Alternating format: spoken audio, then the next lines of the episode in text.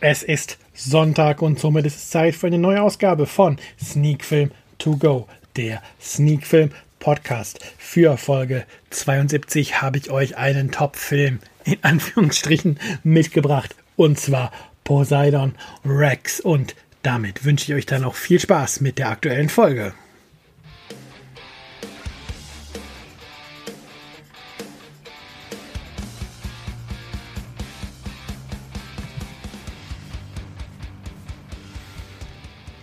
Ja, das Intro hat verraten, worum es heute gehen soll. Erstmal herzlich willkommen zur Folge 72 von Sneak Film To Go und wie gesagt, heute sprechen wir über Poseidon Rex, ein Film und damit sind wir jetzt mal bei der ehrlichen Meinung, von dem viele vielleicht noch nie gehört haben und das, so viel sei hier mal gespoilert, zu Recht. Doch bevor wir zum Hauptfilm des heutigen Abend kommen, gibt es diese Woche tatsächlich auch wieder einen Filmrückblick. Ich habe in der kommenden, nein, nicht in der kommenden, in der vergangenen Woche zwei Filme geschaut und ja, wie ich das halt so eingeführt habe, über die möchte ich dann hier auch kurz reden. Zum einen wäre das eine Dokumentation und zwar die Dokumentation äh, Fat Wreck. Da ähm, hat, lass mich kurz gucken, wer Regie geführt hat. Ähm, Sean Colon Regie geführt und das ist eine Dokumentation über ähm, Punkrock, genauer gesagt über das Label Fat Records, ein Music Label, was wirklich ja was Punkmusik in den letzten 25 Jahren stark mit beeinflusst hat. Und ja, es ist zu großen Teilen eine Talking Heads Dokumentation, aber es kommen halt wirklich auch viele Köpfe, Musiker aus der Zeit ähm, zu, zu Wort und es geht halt darum, dass quasi die Geschichte von Fat Records ein wenig ähm, beleuchtet wird und ist schließlich das Musiklabel, was ähm, mitgegründet oder was gegründet wurde von Fat Mike, der ja auch bei NoFX aktiv war oder Mitbegründer auch von der legendären Punkband NoFX war.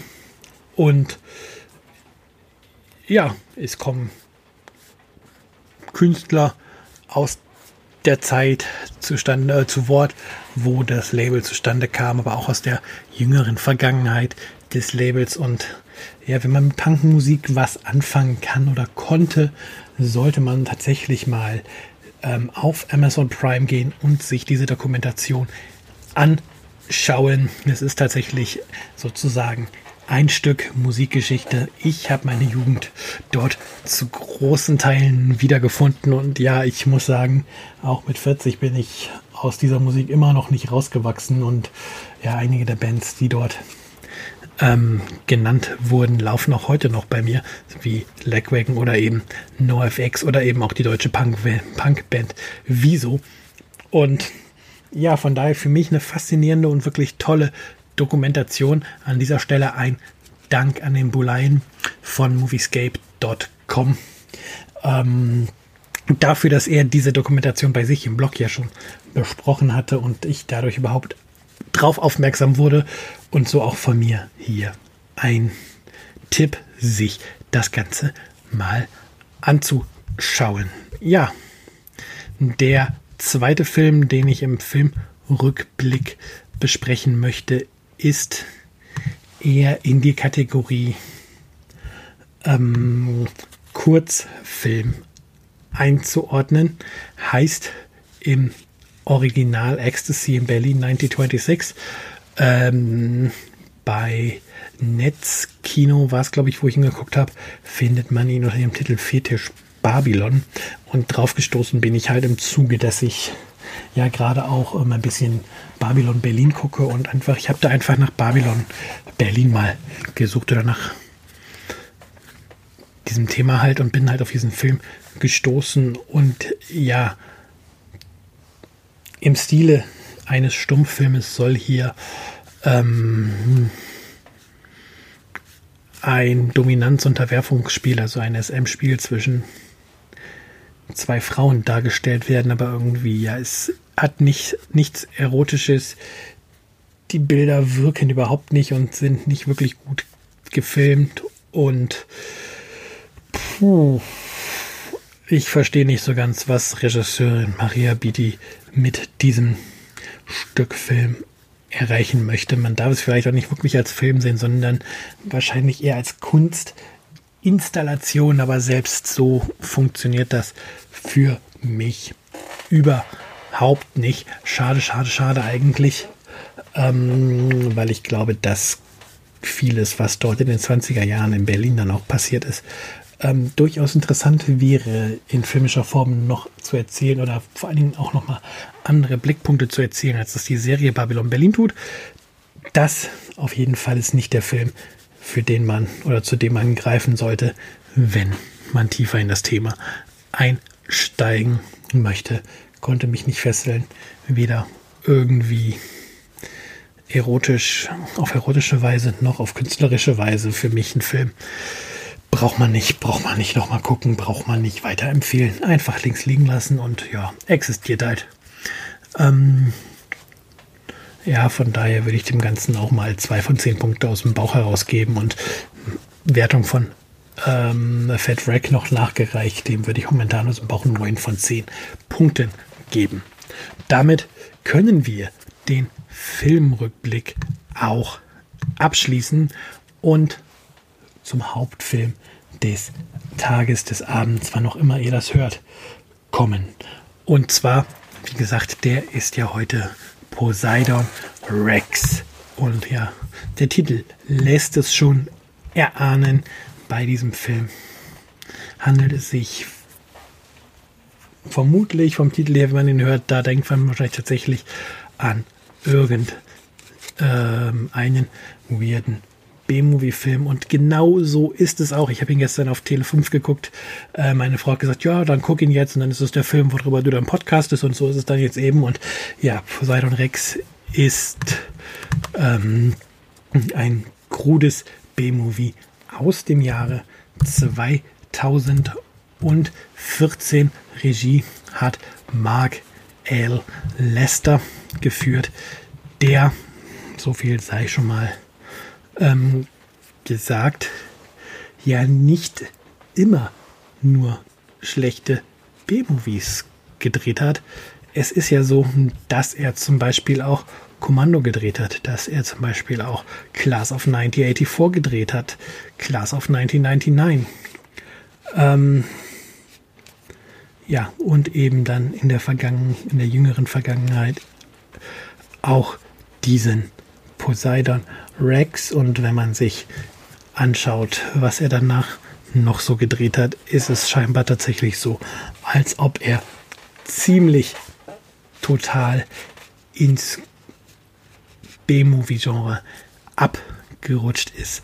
Da stehen dann auch noch totale Titel, von denen ich, von denen ich noch nie gehört habe, auf seiner Liste, wie zum Beispiel Stunts Pterodactyl, The Base. Und allein wenn man auf The Base guckt, wer halt mitspielt, da spielt halt Mark Dacascos mit. Und das ist halt auch so einer, der im B-Movie-Bereich viel zu Hause ist. Und der scheint ein bisschen abgerutscht zu sein.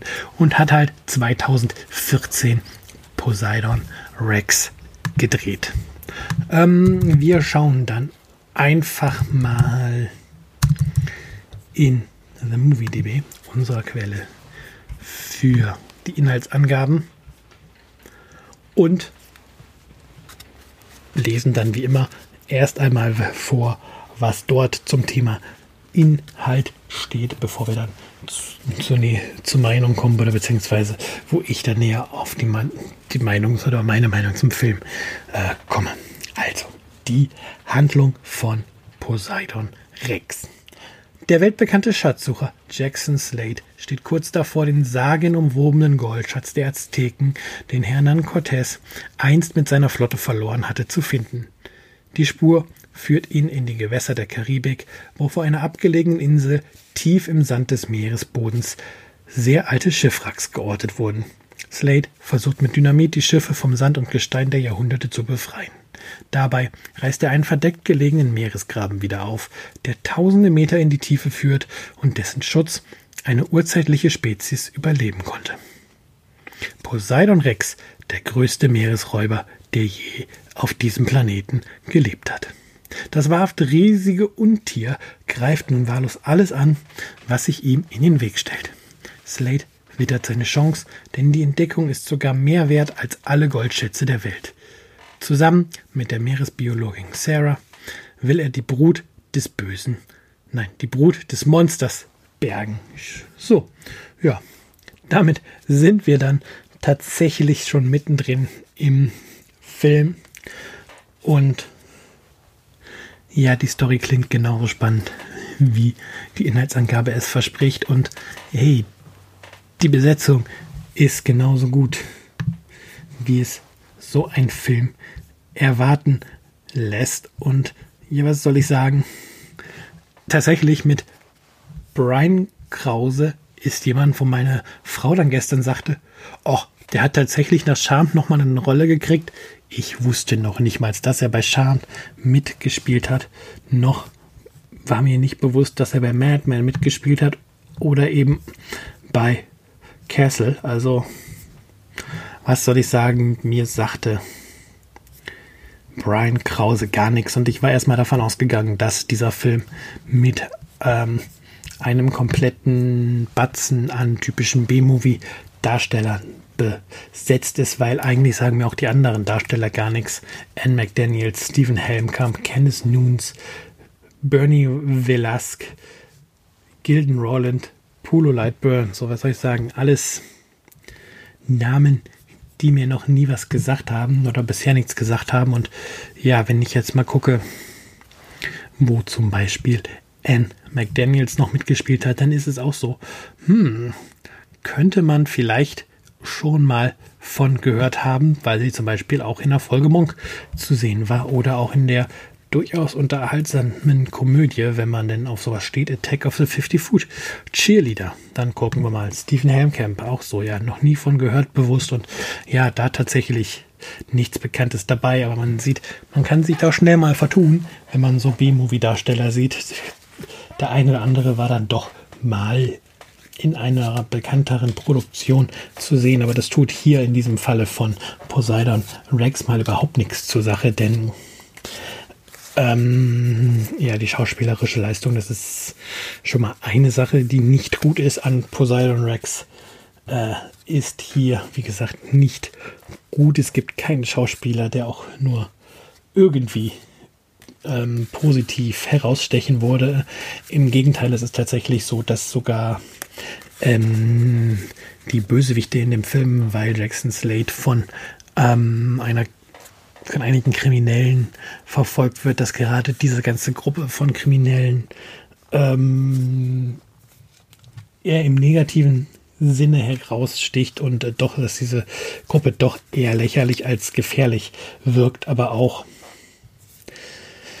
wenn man sich anschaut, wie Anne McDaniels die Meeresbiologin spielt, dann fragt man sich ja, ist sie Meeresbiologin oder möchte sie biologische Tests zwischen Menschen äh, durchführen, äh, möchte sie wissen, wie ihre eigene Biologie funktioniert. Das ist wirklich alles nicht gut gespielt und ja, wenn dann tatsächlich der Film auch noch darauf ausgelegt ist, von den Frauen eher die ähm, Brüste ins rechte Licht zu rücken, als dafür zu sorgen, dass es sinnvolle Dialoge gibt, dann weiß man, mit was für einem Film äh, man es hier zu tun hat. Und ja, auch da möchte ich gerne noch meine Frau zitieren, die dann gestern in einer Szene sagte, ja, das sind ja dann auch so, irgendwie sind das so die Filme, wo dann der Hälfte, die Hälfte der Crew danach am gleichen Set doch ein Porno dreht, ja, und so wie das dargestellt wird, äh, gerade wie das Frauenbild dargestellt wird, dass es hauptsächlich darum geht, in Anführungsstrichen gut auszusehen und ähm, die Sexualität der Frauen rauszustellen, könnte man tatsächlich meinen, dass das im Anschluss an die Dreharbeiten für so ein B-Movie da passiert. Aber ja, gehen wir mal ist natürlich jetzt mehr so eine, Verm eine Vermutung oder etwas, was man sich vorstellen könnte. Ne? Nicht, dass ich hier irgendeinem der Darsteller jetzt eine ähm, Karriere im Erotik-Business andichten möchte. Ähm, ja, aber die Schausteller, oh, die Schausteller, die Schauspieler und die Schaus ähm, schauspielerische Leistung bzw. das Drehbuch sind ja nur ein oder beziehungsweise zwei Aspekte, die diesen Film echt zu etwas Unterirdischen machen. Was noch hinzukommt, ist ganz elementar und zwar das Monster. Hm.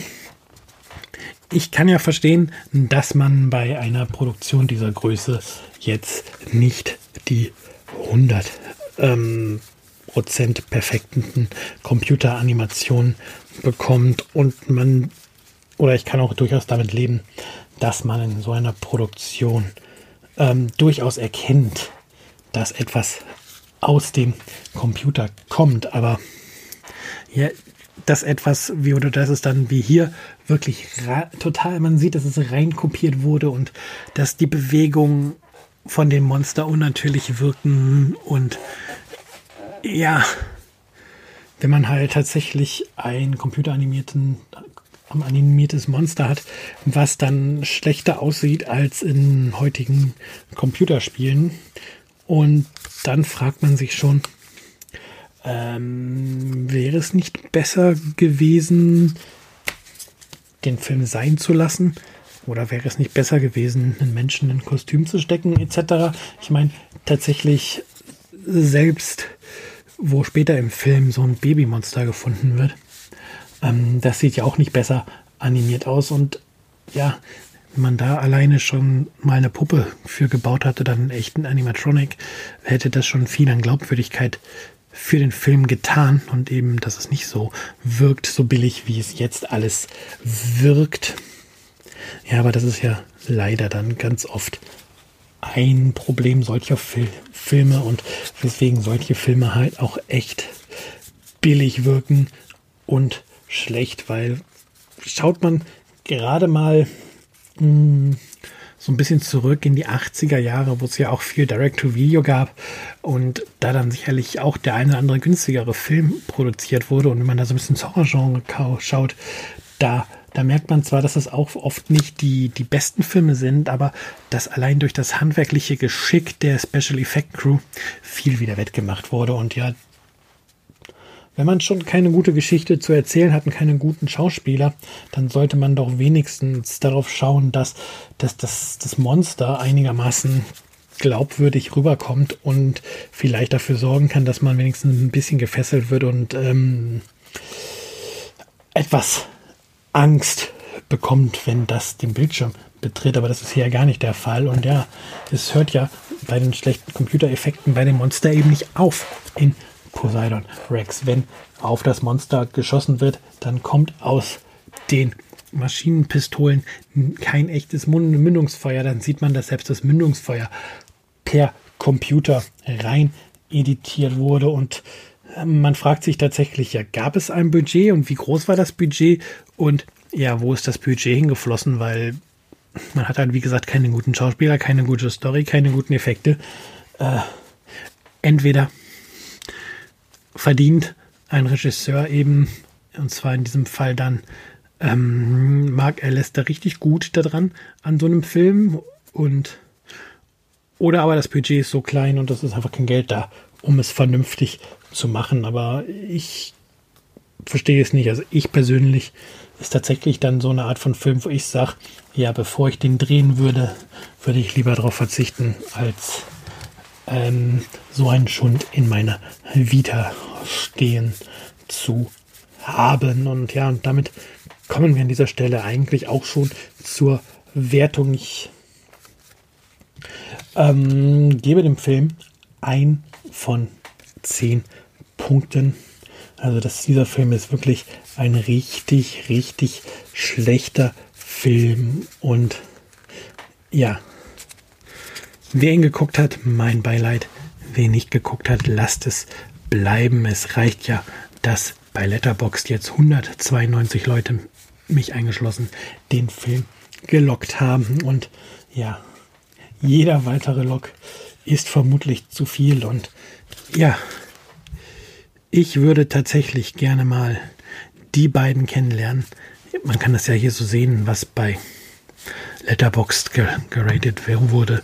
Und dort hat der Film von zwei Leuten tatsächlich viereinhalb ähm, Sterne bekommen von, also umgerechnet neun Punkte. Und ja, da muss jemand tatsächlich richtig krass auf Trash stehen. Auch die vier Punkte Wertung von den drei Leuten, da kann ich nicht so ganz verstehen.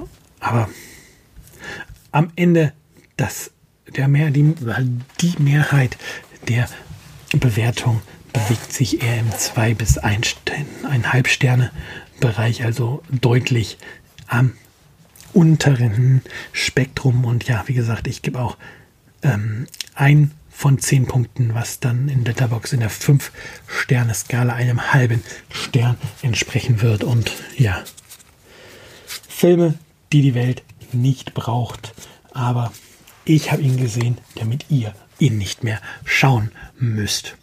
Ja, ich glaube, da haben wir eigentlich schon wieder mehr als nötig über einen schlechten Film geredet, aber ja, irgendwie macht es ja auch Spaß, dann im Nachhinein sich ein bisschen auslassen zu können über so einen Film, der einem so gar nicht ähm, gefallen hat. Und ja, mit meiner Wertung können wir dann zum Ende kommen. Und ich bin schon gespannt, welche Filme ich dann diese Woche schauen werde und worüber ich dann nächste Woche im Podcast mit euch rede oder für euch rede. Ist ja ein Monolog. Ich rede ja gegen die Wand, beziehungsweise halt ins Internet hinaus und ihr könnt ja nicht direkt antworten. Aber da, bevor wir jetzt rausgehen, ähm, ja, wenn wir schon beim Thema Kommentare sind, es würde uns vom Podcast oder mir von Sneak Film Podcast sehr helfen, wenn ihr mir Kommentare da lasst, wenn ihr mir schreibt, was gut ist, was euch nicht so gut gefällt. Äh, wenn ihr Filmwünsche habt, wenn ihr sagt, schau dir mal bitte unbedingt diesen Film an und sprecht drüber, schreibt das in die Kommentare oder was auch total hilft, geht auf iTunes, lasst Bewertungen da, dass wir oder dass der Podcast sichtbarer wird, dass ich mehr Hörer erreichen kann. Damit wäre mir schon sehr, sehr, sehr geholfen. Und ja, mein dickes Dankeschön ist euch dann sicher. Ähm, und ansonsten hört weiter den Podcast, lest die Beiträge im Blog. Und dann würde ich sagen, habt einen schönen zweiten Rest Adventssonntag. Wir hören uns nächste Woche dann wieder mit der 73. Folge von Sneak Film To Go, der Sneak Film Podcast. Ich bin raus. Bis dann.